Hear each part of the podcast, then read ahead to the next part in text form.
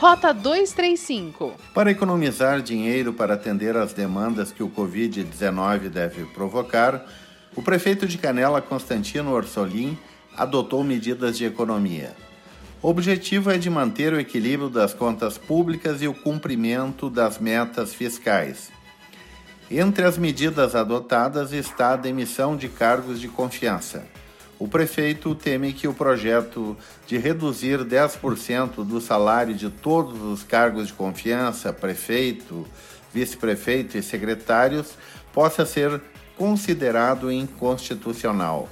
O número de futuras demissões, porém, não foi divulgado. Os pórticos de gramado estão fechados, não há casos de Covid-19, a população está em isolamento, mas o chamado trade turístico de gramado não para. 24 lideranças empresariais, mais o secretário de Turismo Rafael de Almeida, estiveram reunidos na última semana e definiram o caminho para a retomada. Todos foram unânimes em afirmar que ela acontecerá com eventos no segundo semestre, que incluem o tradicional Festival de Cinema, o Amor em Gramado, o Festival de Gastronomia, o Fórum Gramado de Estudos Turísticos e o Natal Luz. Na área de eventos profissionais, 37 estão sendo remanejados. Um congresso sobre o cérebro, que vai reunir 4 mil médicos, foi transferido de junho para novembro. Outra unanimidade: o público a ser trabalhado é o mais próximo de Gramado, Porto Alegre, Rio Grande do Sul e Santa Catarina. Desta forma, Gramado não fica dependente da retomada da malha aeroviária brasileira.